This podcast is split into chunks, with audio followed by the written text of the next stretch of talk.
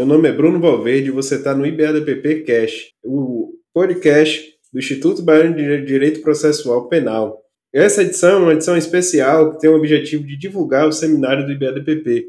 E hoje nós estamos aqui com a nossa querida amiga Rebeca Vieira, que é mestranda em Antropologia Social pela UFSC, que é pós-graduada em Ciências Criminais pela UCAM, coordenadora do Núcleo de Criminologia da CCCRIM e assessora do Patronato de Presos e Egrégios da Bahia. Olá, Rebeca. É, nós hoje vamos falar aqui né, sobre o seu tema. O tema é o caminhar e os entornos do encarceramento, né, da vida dos familiares das pessoas submetidas ao cárcere. E para começar, eu gostaria de saber de você é, o que, que foi que, que, que, te levou a esse tema. É, a gente sabe hoje que a gente tem uma população carcerária aí que gira em torno de 720 mil presos né, no Brasil, né, que nos coloca aí como é, o terceiro maior população carcerária do mundo. E eu, vendo esse tema seu, eu me interessei bastante. Eu queria saber de você, o que é que levou você a escrever sobre esse tema? Oi, Bruno, boa noite. Obrigada a todo o BADPP pelo convite. Em 2019, eu participei como uma das participantes do concurso do professor Fernando. E agora estou aqui como uma das debatedoras da, nossa, da roda de conversa do dia 23, das 11 às 12h30. É, então, o que me levou a começar a pesquisar sobre a questão familiar foi lá em 2018, quando eu fiz um projeto de justiça restaurativa com o professor Fernando Piedade, que fazia o doutorado na UFBA, e era execução, e era, no, ele, ele pesquisava né, sobre execução, e Além disso, ele também colocava, é, pautava a justiça restaurativa como uma forma de dignificar a execução, de trazer uma nova roupagem, uma, uma ressignificação para a execução penal. E aí, com isso, eu participei do projeto, que foi no segundo semestre de 2018. Depois disso, fui me, me entrelaçando né, com as questões do cárcere, e aí participei, entrei no Patronato de Presos e Egressos em 2019, Desde então, comecei a fazer vários projetos. Agora estou também como uma das articuladoras da Frente é, Nacional do Desencarceramento aqui da Bahia. E a partir disso, né, e por conta também da pandemia do, coronavírus, é, eu comecei a ter um olhar diferenciado para os familiares. Né, essa, a questão da suspensão das visitas que a gente, que a gente teve aqui em Salvador, é, no começo de maio, que perdurou, teoricamente, até agosto de 2021. Depois a gente teve o fechamento de novo das visitas, sem nenhuma informação, sem nenhuma instrução dos familiares, diferente de São Paulo, né, que São Paulo os familiares conseguiam enviar os SEDEX, aqui na Bahia a gente não conseguia ter essa forma de envio, então os familiares ficaram sem notícias, sem visitas e sem conseguir enviar itens para os seus, seus assistidos. Depois disso, a gente tem uma reabertura de novo no começo de 2022, e agora, semana passada, a gente teve de novo o fechamento das visitas, né, na justificativa de que tem alguns casos de coronavírus dentro do sistema. Então, esse foi um dos grandes motivos que me levaram à, à pesquisa que eu estou hoje, né, pesquisar esse, esse caminho dos familiares, né, como se dá essa, esse viver em torno do cárcere e como esse, esse desdobramento do cárcere vai influenciando na vida desses familiares dentro do sistema penal. E é extremamente importante porque quando a gente vai pensar sobre isso, apesar é uma pesquisa que me atravessa de forma talvez se a gente for olhar de um, de um amplo de um amplo horizonte de uma forma indireta, mas ao mesmo tempo de forma direta, a partir do momento que, como coloca a Lélia, né, quando a gente entende a nossa negritude, a gente está tá na luta contra o racismo. Então, entender o sistema carcerário do jeito que ele está hoje, a gente entende que, na verdade, o sistema carcerário, ele gira em torno dessa, de uma escolha política, de uma escolha política que também gira em torno do racismo. Então, como mulher negra, eu sou atravessada por essa temática. E aí, uma coisa que você falou sobre a questão do, dos dados, né, a gente estava realmente com esses dados sobre a quantidade de pessoas encarceradas no Brasil, Porém, é, no final de maio de 2022, agora, o CNJ lançou né, que a gente está quase chegando a um, é, um, um, milhão de pessoas encarceradas. Então, a gente percebe que aqui na pandemia a gente conseguiu é, chegar, né, aumentar ainda mais. Se eu não me engano, os dados são de 7,6% o encarceramento no Brasil. É, a gente sabe que o perfil dessas pessoas presas, né, a, a grande maioria são formadas por pessoas é, que são negras, pessoas analfabetas, é, e é, a grande maioria, né, pelo menos pelos dados aqui, é, por homens né, é, de, de, pouca, pouca é, de classes sociais mais baixas, né? Um pouco poder econômico. É, eu queria saber de você, essa pesquisa, como você mesma disse, você já tinha, você já vinha tendo essa, essa convivência, né? Você já vinha é, tendo toda essa essa oportunidade de estar atuando, né, perante o sistema carcerário.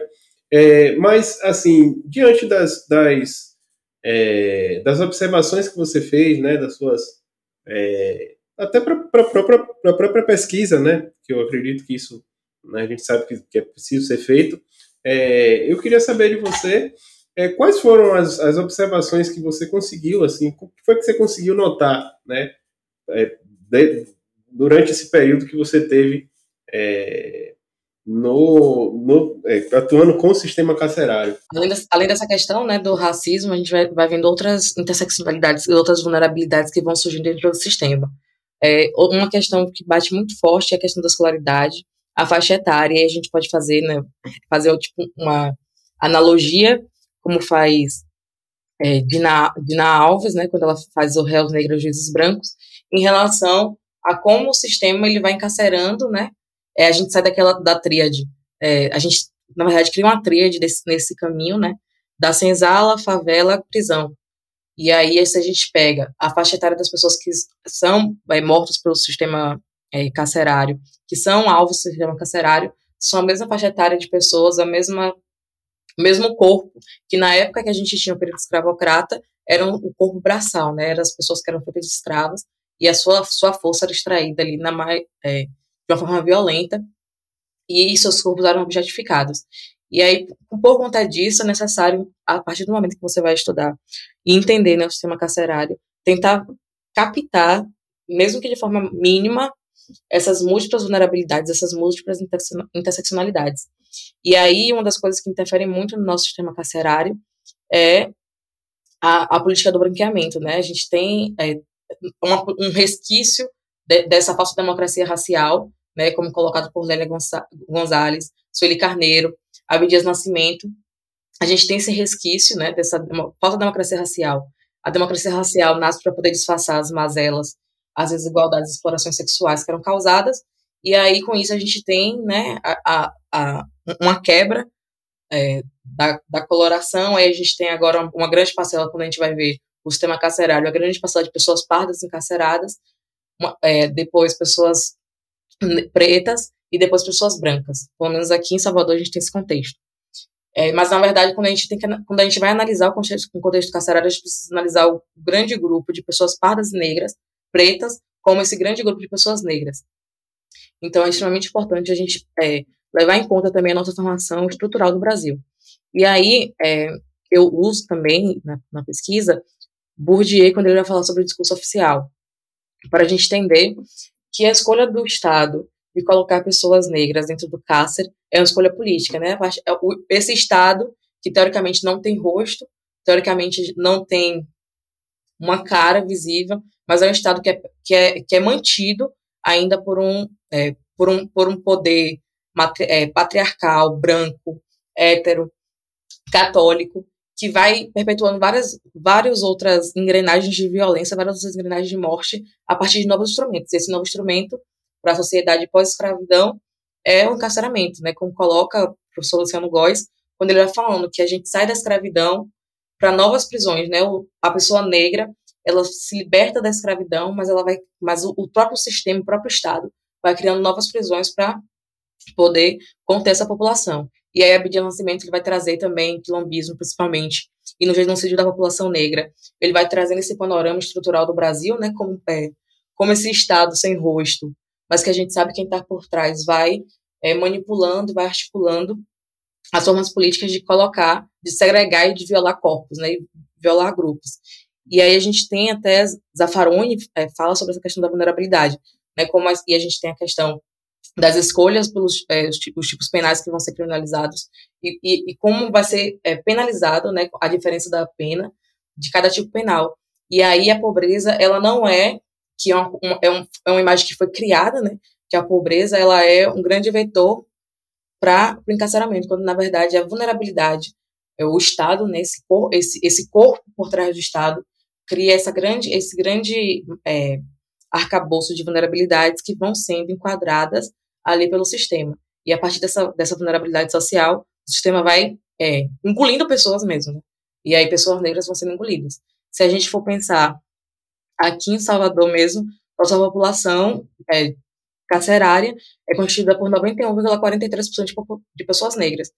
E aí, é, isso, isso diz muito quem a gente prende, né? Não só por conta da nossa população, que em grande maioria é constituída por pessoas pretas, mas a gente tem um grande contingente de pessoas pretas sendo encarceradas diante dessas vulnerabilidades dessa seleção, por esse Estado que não tem rosto, mas que tem corpo por trás.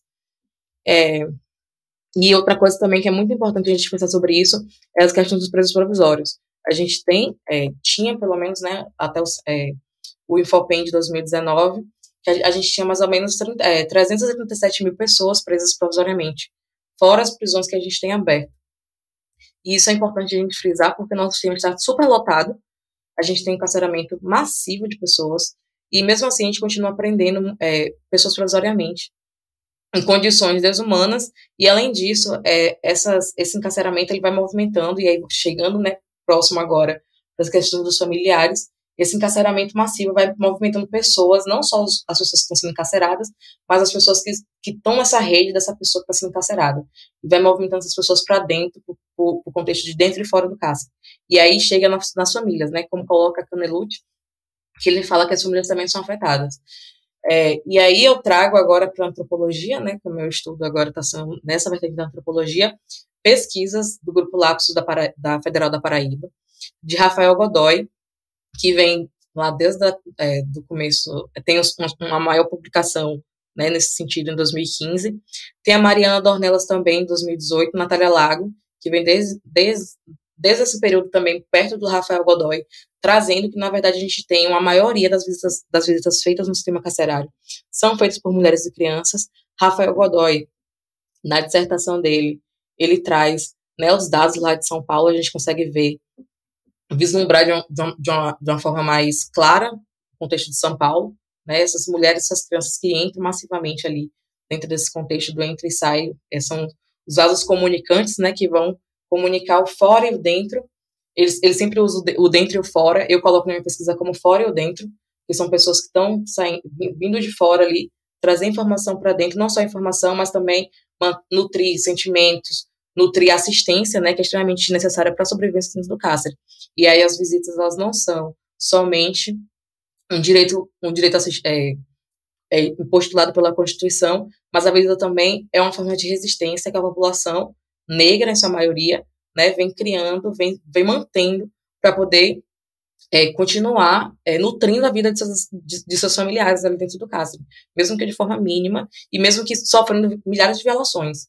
E é importante a gente fazer sobre essas questões dessas violações.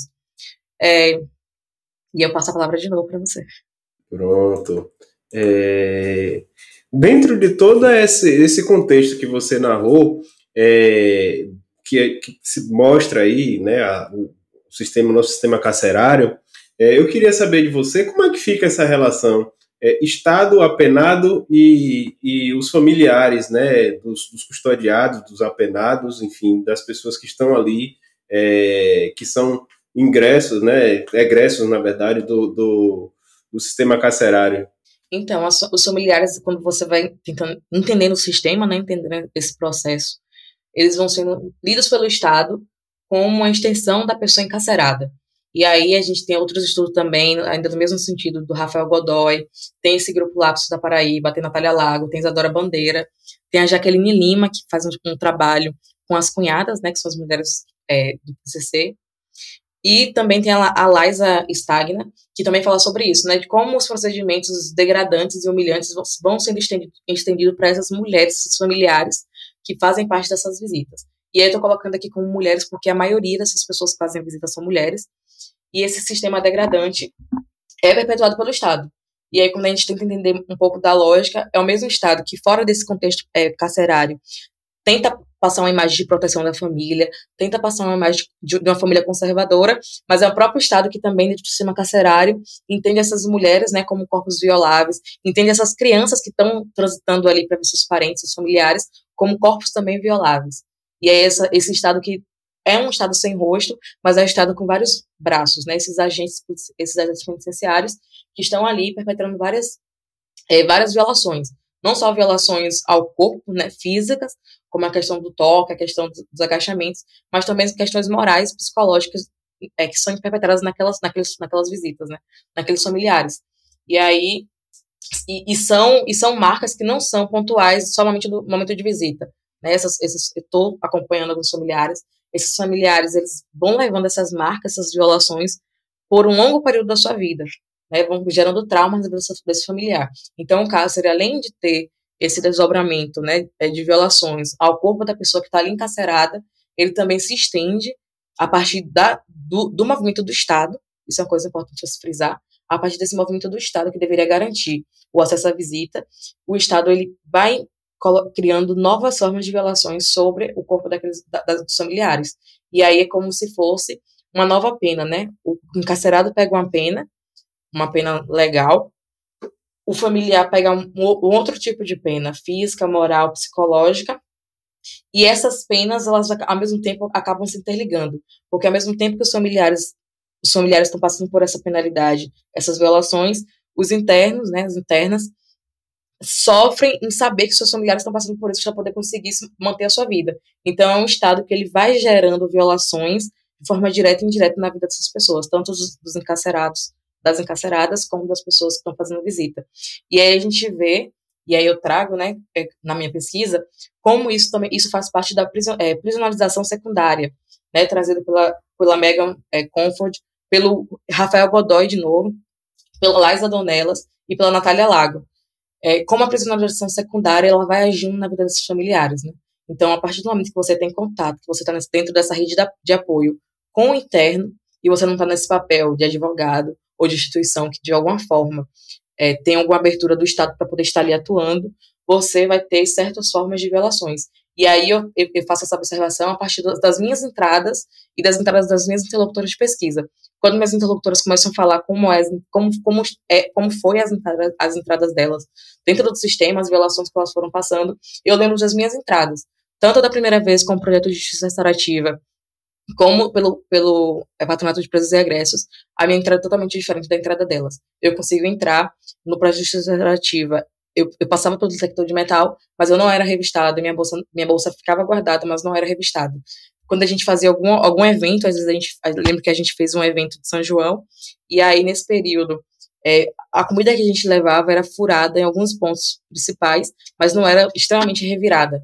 Já a comida dos familiares levam para os internos, para as internas, é extremamente revirada, é extremamente degradada, né? E ali é uma forma de violência simbólica também, de mostrar é, que, é, que, que até a comida ela vai ser, ser desmaterializada dentro, dentro desse, desse, desse percurso fora, dentro do cárcere. E aí isso me faz, e aí eu faço uma analogia também, dentro, até mesmo dentro da minha pesquisa, como isso reflete, e aí ligando de novo, né, como a, a interseccionalidade é muito importante dentro do sistema é, para entender esse contexto do sistema carcerário, principalmente pela nossa estruturação social e política e estatal, que no, período é, colonial, né, mais, seva, mais severo, o desdobramento dos, das, dos, dos, bandeirantes, a gente tinha o terror colonial acionado a partir da família, né? Você pegava um filho, como coloca Michel Townsend, você pegava um filho, punia esse filho por conta de uma mãe que não conseguiu extrair é, é, X número, X, X litros de resina de uma árvore. Então, a partir dessa punição do filho, a mãe era punida, o filho era punido. E, essa, e, essa, e esse terror colonial ele era perpetrado em relação à família, em relação a essa rede. Da mesma forma que o sistema carcerário vem fazendo hoje em dia. Né? Ele vai fazendo, vai faz, ele vai criando violações e prisões dentro dessa rede. Toda essa rede de apoio familiar vai, vai, vai, vai sofrendo diversas violações, não só as violações declaradas, mas também as não declaradas. E aí não escapa essas questões, como eu falei, né, as questões psicológicas e morais. Pessoal, isso, essa conversa que a gente teve foi só um fomento. Espero que vocês estejam comigo, com a Carol, com a Dandara, com a Mônica e com a Marina, na sexta-feira, dia 23 de setembro, das 11 às 12h30, no Congresso Nacional, no Seminário Nacional do IBADPP. Ok, Rebeca, eu agradeço a sua participação aqui no nosso IBDPP Cash e ressalto que no dia 21, do dia 21 ao dia 23 de setembro, nós é, estaremos reunidos aqui em Salvador, no próximo seminário do Instituto é, Baiano de Direito Processual Penal.